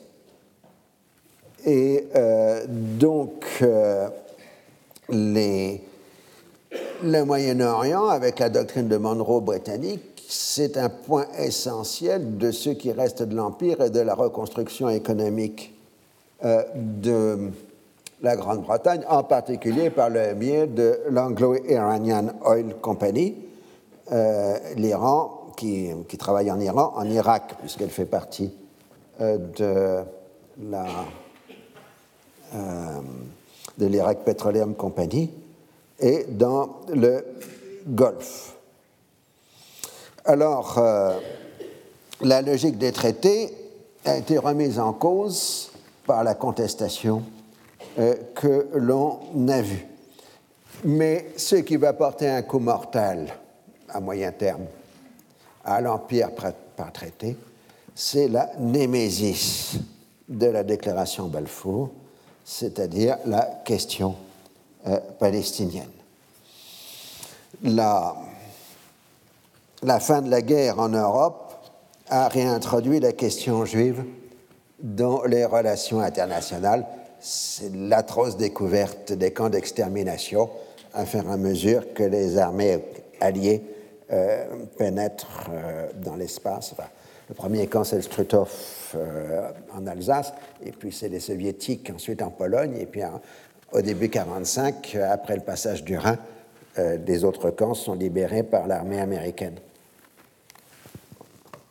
Alors, euh, jusqu'ici, on avait une idée, mais c'était une idée, comment dire, qu'on n'arrivait pas à visualiser, qui était celle de l'extermination. Euh, là, brusquement, les images atroces arrivent avec la libération des camps. Alors évidemment, la première réaction, et on a montré ça aux soldats américains, c'était de dire, voilà pourquoi vous êtes battus. C'est contre ça que vous êtes euh, battus. Alors si les combats se sont terminés officiellement le 8-9 mai 1945, la dévastation de l'Europe se poursuit les mois suivants de la Baltique à la Méditerranée à un niveau de violence peu égalé. La logique des néo-pouvoirs plus ou moins installés à l'ombre de l'armée rouge est d'achever la terrifiante épuration ethnique entamée par les nazis. Les expulsions de populations sous le patronage officiel des États se poursuivent avec une multitude d'atrocités. Dans ce contexte, le retour des survivants de l'extermination se déroule de plus en plus mal. Dans un monde dévasté, les conflits sur les rares biens existants encore engendrent de nouvelles violences. Bien souvent, les Juifs sont assimilés au nouveau pouvoir d'obédience communiste, alors que justement ces derniers font peu de choses pour les protéger, afin de ne pas apparaître comme judéophiles, c'est-à-dire en Pologne, en Tchéquie, enfin Tchécoslovaquie, en Hongrie, etc. Euh, les rares survivants de l'extermination reviennent et voudraient reprendre euh, leurs biens qui ont été évidemment euh, confisqués par les voisins y compris les choses les plus élémentaires comme euh, les vêtements, etc. Et évidemment, les gens ne veulent pas céder, parce qu'on est dans un monde d'une terrible pauvreté. En 1945, les gens euh, crèvent de faim au sens euh, littéral et de froid aussi. du terme. Et les nouveaux, nouveaux pouvoirs ne veulent pas apparaître comme défenseurs euh, des Juifs. Parce que de toute façon, euh, le seul moyen pour euh, arrimer les nouveaux régimes d'obédience communiste qui sont mis en place par Staline, c'est de leur donner un caractère national. Et ce caractère national, ça passe par la liquidation des minorités. Et euh, donc, euh, c'est pour ça que toute l'Europe centrale et orientale bascule dans une barbarie absolument épouvantable à, la, fin de la guerre, dans le but de l'homogénéisation ethnique. Alors, donc, c'est en quelque sorte la, la ligne des, des, camps. Là, ce sont les camps de réfugiés. alors, ce qui se passe, c'est qu'une partie des populations des minorités fuit euh, vers l'ouest. Bon, il y a celle qui est pseudo-organisée, c'est la fuite des Allemands de Pologne, de, euh, Tchéquie, etc., les Sudètes, etc. Euh, bon, on les laisse se débrouiller sur place, mais vous avez des tas de gens qui fuient les soviétiques, et puis vous avez les juifs, ben, quand ils ont découvert qu'en Pologne, ils risquaient d'être massacrés par leurs voisins, il, refile euh, vers l'ouest. Et donc va se créer en Europe un archipel euh, qui est un archipel euh, de camps pour ce qu'on appelle les personnes déplacées. Et si vous examinez le nom d'un certain nombre de ces camps, c'est tout simplement la reprise des camps de concentration ben, qui, qui, sont repeuplés euh, à ce moment-là euh, par euh, les personnes déplacées, tout simplement parce que l'infrastructure est là.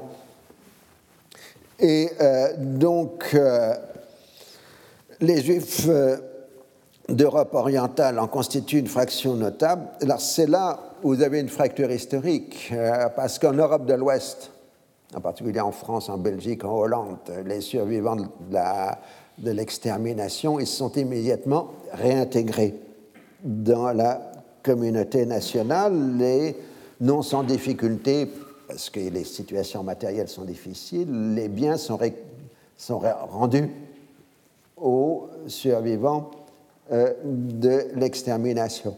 Tandis qu'à l'Est, euh, en quelque sorte, euh, l'extermination ou l'épuration ethnique se poursuit, d'où l'arrivée des personnes déplacées vers l'ouest. Là, vous noterez qu'il n'y a pas de camp en France sur la carte. Mais par contre, il y a des, personnes déplacées qui sont dans les camps italiens qui essayent de passer les Alpes pour arriver en France exactement sur les mêmes itinéraires que l'on a aujourd'hui sur euh, les réfugiés qui essayent de passer la frontière italienne. Ce sont strictement les mêmes itinéraires en 45, 46, euh, euh, enfin 46-47 plutôt, qui sont utilisés. Alors à l'ouest, il n'est pas question d'insister sur la dimension juive des atrocités nazies. Ça, c'est un point essentiel. La culture de guerre dominante insiste sur la dimension héroïque des combattants et met au second plan la totalité des victimes civiles. Mais en même temps, admettre une distinction même de degré entre les victimes, selon leurs origines, apparaîtrait comme entrer dans la logique même des persécuteurs nazis. C'est-à-dire, euh, on dit en 45-46, bon, les Juifs, enfin on dit en français à l'époque, les Israélites réintègrent la communauté nationale et insister sur leur part de malheur, ce serait accepter qu'ils n'appartiennent pas à la communauté nationale et de faire un, sort séparé. Et donc entrer dans la logique des, bourreaux. C'est le raisonnement des autorités et de la société euh, à ce moment-là. Alors, euh, sur le plan psychologique, il faut bien comprendre qu'en 45-46, avec le retour des enfin, le retour des déportés, euh, l'ampleur du crime euh, Et encore dans l'ordre de l'incompréhensible, on a les images. Euh, parce que bon, les bandes d'actualité montrent la libération des camps, euh, etc.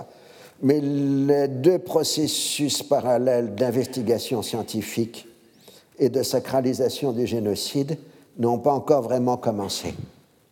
C'est pour ça qu'il faut bien comprendre que les Européens de l'Ouest en 45-46 n'ont pas notre degré de connaissance des événements que nous avons, nous, aujourd'hui, après 60 ans de travail mémoriel et de sacralisation euh, du génocide. Alors c'est vrai que Nuremberg constitue la première recherche systématique sur l'ampleur du phénomène nazi. C'est vrai que les euh, juristes de Nuremberg, enfin l'équipe euh, des procureurs ont fait un travail historique formidable à Nuremberg euh, mais ce n'est que la première phase de l'investigation, de la compréhension du nazisme. Alors, dans l'Europe de l'Ouest, qui vit dans un état de pénurie permanente, de rationnement alimentaire, il n'est pas question d'intégrer ces personnes déplacées venues de l'Est de l'Europe. Euh, le rêve du plus grand nombre serait de partir vers la riche Amérique, mais l'Amérique ne veut pas d'un afflux massif de miséreux européens, en particulier juifs. Si les soldats et les humanitaires américains gèrent les camps de personnes déplacées, ce n'est qu'un petit nombre d'entre elles qui pourront trouver refuge sur le sol des États-Unis. Le quota annuel de 13 000 personnes concerne la totalité des pays de l'Europe centrale et orientale, alors que l'Allemagne dispose d'un quota de 26 000 personnes pour la totalité des pays, juifs et non juifs. Au-delà même, l'opinion publique est farouchement hostile à l'arrivée d'étrangers qui concurrenceraient les Américains sur le marché du travail, accentueraient la crise du logement, faciliteraient l'infiltration communiste et constitueraient une menace pour le mode de vie américain. Alors, le mouvement sioniste a envoyé des émissaires prendre en charge les personnes déplacées juives, tout aussi bien par devoir de solidarité que dans une perspective politique. Elles constituent ce qui reste du grand réservoir démographique juif d'Europe orientale après l'extermination et peuvent devenir une arme majeure de propagande dans cette après-guerre. En Palestine même, le sionisme se trouve dans une impasse après la grande révolte de 1937-39, la bourgeoisie arabe a su profiter du dynamisme économique impulsé par les commandes de l'armée britannique pour entrer dans une logique de développement. À partir du début des années 40, la part du secteur arabe dans l'économie globale de la Palestine reste stable, de l'ordre de 45% à peu près de la production palestinienne. L'inflation des années de guerre a permis aux paysans arabes de se débarrasser du fléau séculaire de l'endettement. La montée globale du niveau de vie de la population arabe se traduit par un effort croissant dans l'investissement scolaire, domaine généralement peu encouragé par l'administration coloniale britannique. Les Britanniques n'ont même pas créé des écoles. Ça fait des, êtres aigris, disent-ils, des semi-intellectuels, enfin bon, euh, et des aides qui ne sont pas authentiques. Indépendamment des législations restrictives sur les transferts fonciers, il n'y a tout simplement pas de terre disponible pour les achats du mouvement sioniste. Certains experts peuvent proposer de grandioses plans de développement fondés sur des aménagements hydrauliques, mais ils présupposent tous une expropriation des propriétaires arabes puisque l'essentiel du foncier leur appartient ce qui est bien entendu inacceptable pour les intéressés. Plus que jamais, l'enjeu sur le terrain procède d'un jeu à somme nulle, qui fait que le progrès d'une des parties se fait nécessairement au détriment de l'autre, et la particularité des premières années 40 est que le curseur se trouve immobilisé. De toute façon, le mouvement sioniste n'a jamais abandonné son projet fondamental, la transformation de la Palestine en État juif, ce qui implique sans le dire un transfert au moins partiel de la population arabe et l'expropriation correspondante de son domaine foncier. Donc il faut bien comprendre la situation au début de l'après-guerre, territorialement, économiquement, le sionisme est bloqué. Euh, il n'y a plus de terres disponibles et les Arabes euh, maintiennent leur part dans l'économie locale et le niveau de vie arabe continue de monter, ce qui fait venir d'ailleurs des immigrants arabes d'autres régions de, Syrie en particulier euh, en Palestine. Et donc il ne peut plus y avoir de progression matérielle du mouvement sioniste en Palestine même. Mais de toute façon, euh, le mouvement sioniste, lui, il a toujours été conçu pour avoir un État. Et euh, donc, euh, le fait d'être bloqué sur le terrain implique justement de relancer la question de l'État, surtout après l'ampleur de la catastrophe européenne. Alors, les Britanniques vivent dans la hantise d'un nouveau soulèvement arabe et doivent faire face à une révolte juive dans un contexte où la Grande-Bretagne est sorti ruiné de la guerre mondiale tout en s'attachant à vouloir rester une grande puissance, alors que sa dépendance envers les États-Unis ne fait que s'accroître. Les premières consultations du gouvernement travailliste montrent l'absence de solution satisfaisante, que ce soit la division de la Palestine en cantons arabo-juifs ou la création d'une fédération judéo-arabo-transjordanienne sous le patronage du roi Abdallah. Le premier cas multiplierait les frontières et le second trouverait une opposition résolue de l'ensemble des États du Proche-Orient. Or, à la fin de 1945, on se trouve euh, à la fin des quotas d'immigration prévus par le livre blanc de 1939. Et l'opposition des Arabes à leur maintien est totale, d'autant plus que les transferts d'autorité prévus par le livre blanc n'ont pas eu lieu la répression britannique a au contraire interdit l'existence d'une représentation politique arabe autonome. La guerre civile qui a accompagné la révolte a accentué le clivage entre les partisans des Nashashibis, particulièrement implantés dans la bourgeoisie littorale levantine, et ceux des Husseini qui ont capté l'essentiel du sentiment national. L'exil en Allemagne nazie de Hajamin a de plus compromis cette cause du point de vue des relations internationales. L'intéressé a cherché à se réfugier en Suisse, mais les autorités de ce dernier pays l'ont livré aux Français dans le même convoi que celui qui comprenait le maréchal Pétain. J'avais demandé à Edgar Pisani, qui avait reçu le convoi du maréchal Pétain, euh, s'il avait souvenir que le Mufti y était. Il m'a dit qu'il ne s'en rappelait pas, parce que lui, sa mission principale, c'était de ramener le maréchal Pétain à Paris. À Paris, le cadeau a été trouvé particulièrement encombrant. Dans l'ensemble des pays du Proche-Orient, la solidarité avec la cause palestinienne s'est traduite par une hostilité croissante envers la population juive avec une multiplication d'actes d'agression. En Palestine même, l'Irgun et le Stern continuent leurs actions contre les Britanniques et leurs collaborateurs juifs. Pour Truman, le dossier palestinien comprend à la fois un volet européen, la gestion des personnes déplacées, et cette gestion elle est faite par l'armée américaine, et un volet de politique intérieure comprenant à la fois le refus de toute immigration massive aux États-Unis et la nécessité de se concilier le vote des électeurs juifs et ceux du biblisme protestant, particulièrement fort dans le sud des États-Unis, qui votent alors complètement démocrate en fonction de la ségrégation raciale. Et il faut rappeler que Truman vient du Missouri, c'est-à-dire un de ces États du Sud démocrates et ségrégationnistes. Il s'y ajoute la prégnance du mythe pionnier de la conquête de l'Ouest et la relégation des Arabes dans l'imaginaire américain quelque part entre les Amérindiens et les Mexicains, quand même plutôt du côté des Mexicains sauf quand il s'agit des Bédouins qui sont franchement des Indiens. Il suffit de voir dans les films hollywoodiens euh, sur la Palestine dans cette période, dans les années 50, euh, comment euh, les Arabes sont présentés quasiment comme des Mexicains ou des Indiens.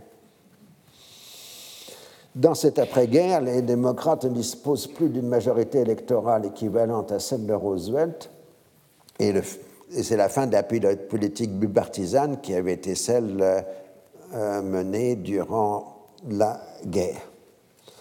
Tout en se voulant l'héritier du président défunt, étant prêt à prodiguer de bonnes paroles aux dirigeants arabes, Truman se sent peu concerné par le Moyen-Orient.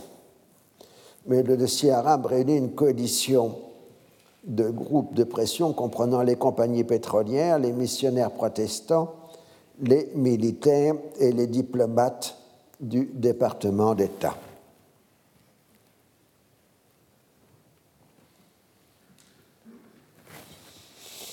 C'est dans ce milieu qu'émerge l'essentiel des Cold Warriors. Alors, si vous mettez sur Google, ils vous disent des guerriers froids.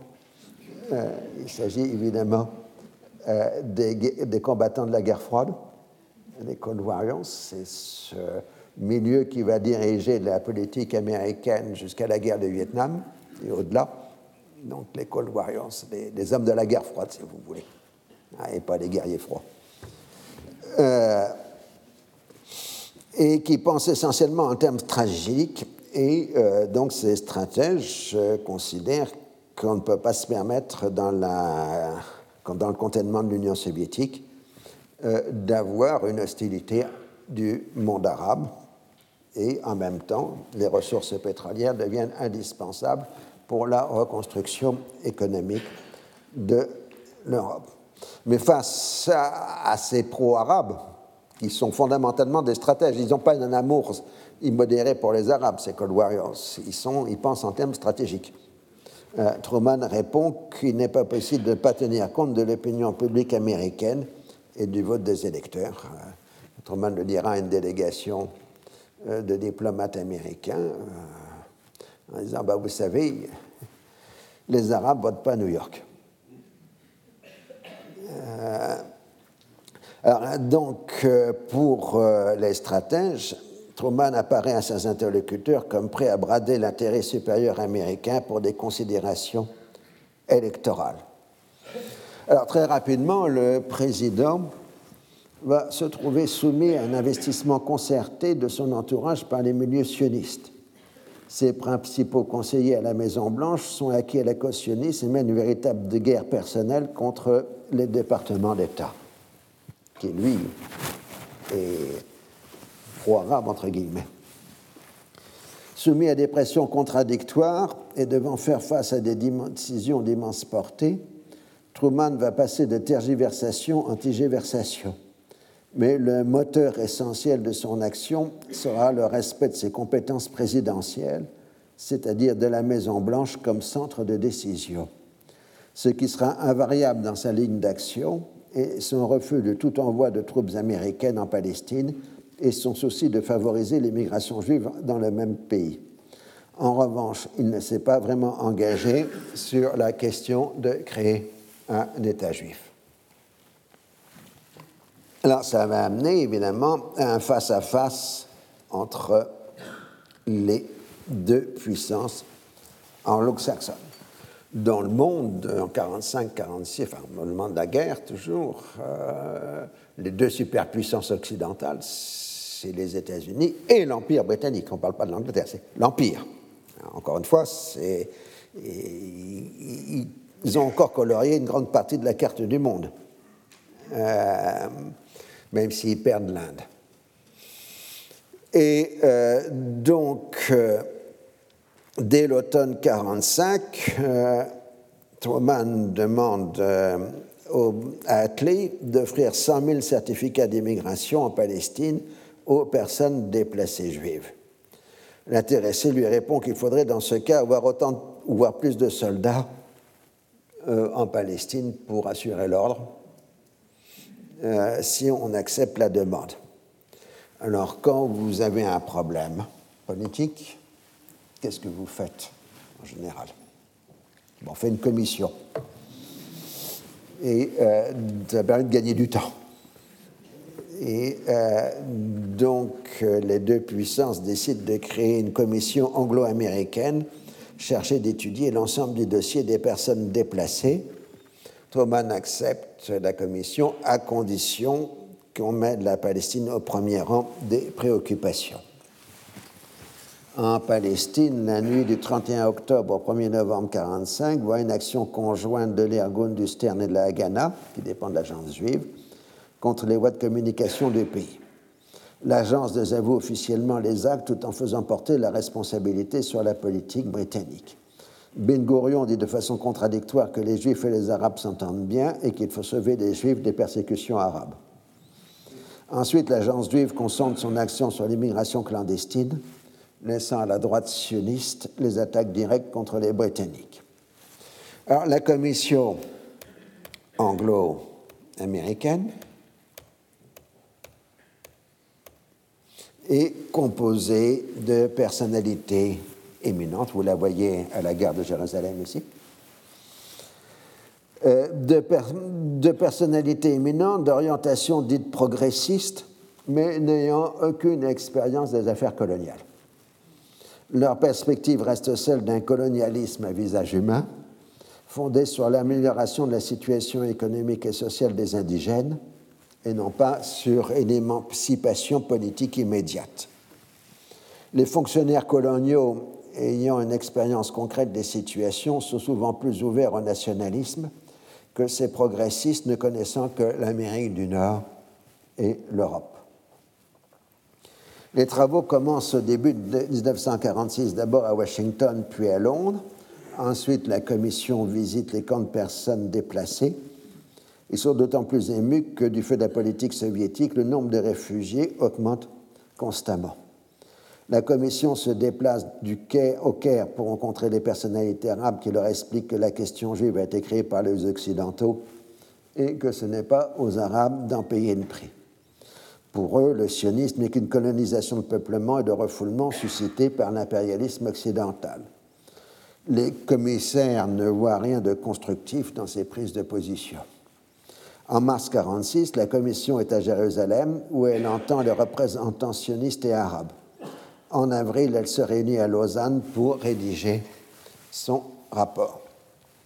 Comme dans toute commission, les débats ont pu être âpres, mais le rapport publié le 1er mai 1946 apparaît au moins pour les commissaires comme un projet équilibré entre des exigences immédiates, 100 000 certificats, et suppression de la législation restrictive des transferts fonciers.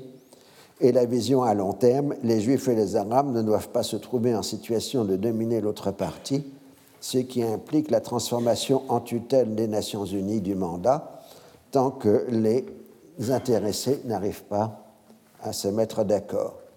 Un effort considérable doit être apporté pour élever le niveau de vie arabe et toute violence doit être sévèrement réprimée. Immédiatement, le mouvement sioniste dénonce une manipulation britannique destinée à interdire la constitution d'un État juif. Il ne peut néanmoins se permettre de s'aliéner le président des États-Unis. Jouant sur la question des personnes déplacées, l'entourage de Truman obtient du président qu'il demande l'application immédiate des 100 000 certificats sans se prononcer sur le reste du rapport. Attlee répond immédiatement que dans ce cas, les États-Unis doivent prendre en charge la charge financière et militaire du maintien de l'ordre en Palestine. Bien entendu, les Américains font la sourde oreille. Ils n'ont pas de soldats, tout simplement. Bevin provoque un tollé en disant que l'agitation américaine s'explique par le refus d'admettre les réfugiés aux États-Unis. Affirmation largement fondée, mais peu diplomatique. Il ajoute aussi dans un autre discours que euh, tout le monde fait la queue pour aller aux États-Unis, que les Juifs court-circuitent la queue pour se mettre au premier rang, ce qui le rend encore plus impopulaire et chez les Juifs et chez les Américains. Euh, il ne faut jamais dire ce qu'on pense en politique. Euh, les représentants américains au Proche-Orient accusent les Britanniques de faire porter sur eux la responsabilité du sionisme et ainsi de reprendre une partie du terrain gagné les années précédentes grâce en particulier au dossier syrien. Il est vrai que la classe politique arabe dans son ensemble discerne l'existence d'un ancien impérialisme, qui est celui des Français et des Britanniques, et d'un nouvel impérialisme qui est celui des Américains. Comme les Soviétiques sont encore largement absents, elle s'en tient au jeu classique d'opposer les impérialismes entre eux. En Palestine, l'opposition arabe est unanime. Dans ce contexte, Benjamin s'évade de son exil français avec, selon toute probabilité, une certaine complicité des autorités qui trouvait sa présence plutôt embarrassante. Dans le dossier que j'ai trouvé au Quai d'Orsay, on avait oublié de mettre une garde dans la résidence surveillée du Mufti. Et le dit Mufti, quand il est arrivé au Caire, a envoyé un mot de remerciement au préfet de Paris.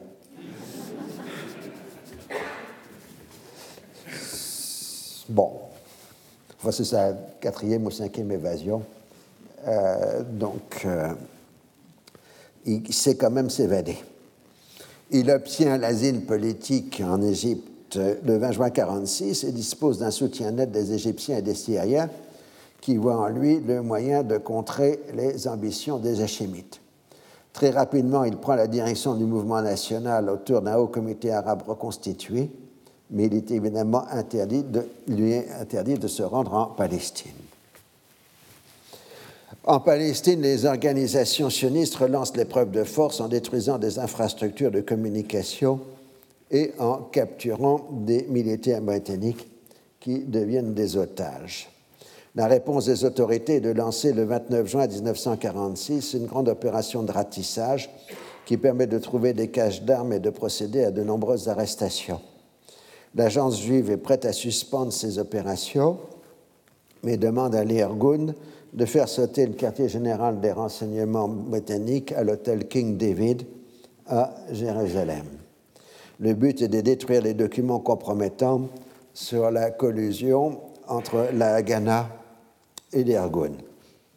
L'opération fait 91 morts, 41 arabes, 28 britanniques, 17 juifs et 5 autres. L'enquête montrera que la volonté de tuer ne fait aucun doute dans l'attentat, puisque, entre autres, il a eu lieu au moment où il y avait le maximum de monde dans l'hôtel, alors qu'une heure après, euh, les fonctionnaires seraient partis.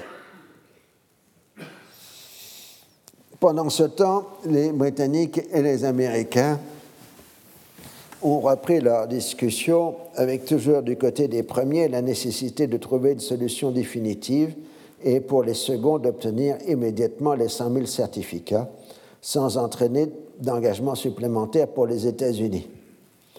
La partie américaine est dirigée par un diplomate, Henry F. Grady, tandis que les experts britanniques viennent du Colonial Office.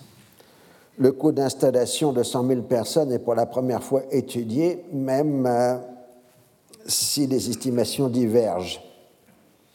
Les Britanniques estiment le coût à plus de 1000 livres sterling par individu.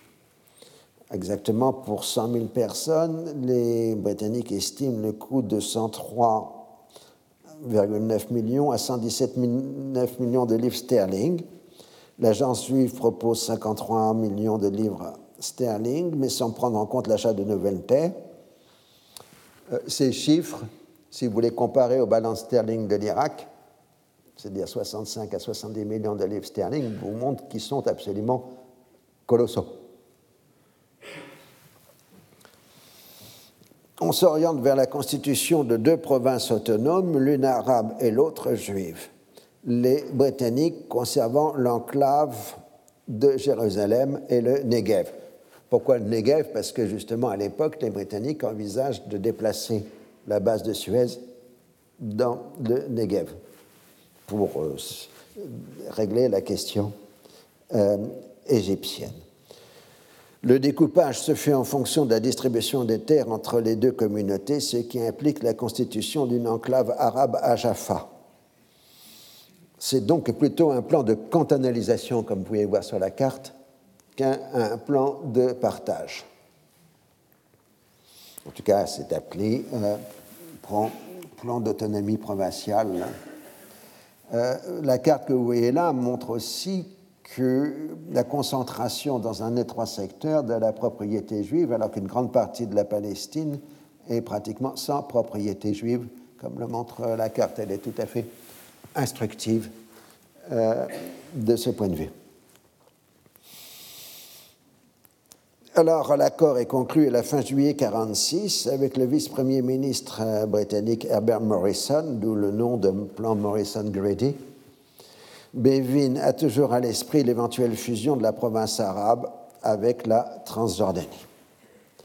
Dans la mesure où les 100 000 certificats ne couvrent maintenant qu'une partie des 250 000 personnes déplacées juives, sans compter les autres, les deux parties s'entendent pour faire un appel à l'ensemble des États membres de l'ONU pour distribuer les autres réfugiés. Ah, c'est curieux ça. Qu'on demande à des différents pays de se partager des réfugiés. En tout cas, Truman euh, trouve ce projet acceptable et prêt à donner son accord, mais il est soumis à de très fortes pressions de la part du mouvement sioniste et des partis démocrates et républicains. Avec la proximité des élections de mi-mandat au début de novembre, Truman suspend sa décision aux grandes dames des Britanniques, qui peuvent néanmoins faire porter la responsabilité de l'absence de décision sur les Américains. Dire vrai, ils sont les seuls à essayer de trouver une solution.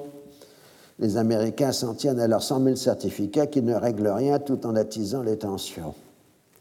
L'agence juive proclame toujours son attachement à la formule de la transformation de la Palestine en Commonwealth juif, avec égalité des droits pour tous les habitants, ce qui est évidemment un non-sens, puisque les uns auraient des droits nationaux et non les autres, et de plus, sans aucune proposition avancée sur un éventuel partage du pouvoir. C'est-à-dire, s'il y avait une véritable égalité, ce serait un État binational et pas autre chose. En réalité, la direction de l'agence juive est prête à accepter un plan de partage, mais seulement comme position ultime à la fin d'une négociation. Quant aux Arabes, toutes les formules proposées se font à leur détriment, à la fois en termes de projet national que dans le concret de la sécurité des biens et des personnes. Ne faisant aucune confiance envers les sionistes, ils ne peuvent voir dans une quelconque autorité juive que la possibilité d'une expropriation et d'un transfert une fois l'autorité euh, britannique partie. Face aux tensions provoquées par l'immigration illégale, les autorités mandataires demandent à Londres de faire, pression, de faire pression sur les pays de transit, en particulier la France et l'Italie. Mais les organisateurs disposent de soutien au plus haut niveau de l'État des pays concernés. Du côté français, on a une forte sympathie pour la cause sioniste et on est bien décidé à se venger des avanies en, essuyées en Syrie. Du côté italien, tout ce qui peut diminuer le nombre de personnes déplacées est vu avec faveur. Donc, vous comprenez le mécanisme. Donc, les gens quittent les de, personnes déplacées en Italie, passent la frontière française pour passer ensuite dans les filières d'immigration euh, clandestine euh, à destination euh, de la euh, Palestine. Alors, je ne sais pas ce qui va se passer ensuite en Palestine. Donc, je vous donne rendez-vous la semaine prochaine aux mêmes heures. Et encore mes meilleurs voeux pour cette année. Retrouvez tous les contenus du Collège de France sur www.colège-2-france.fr.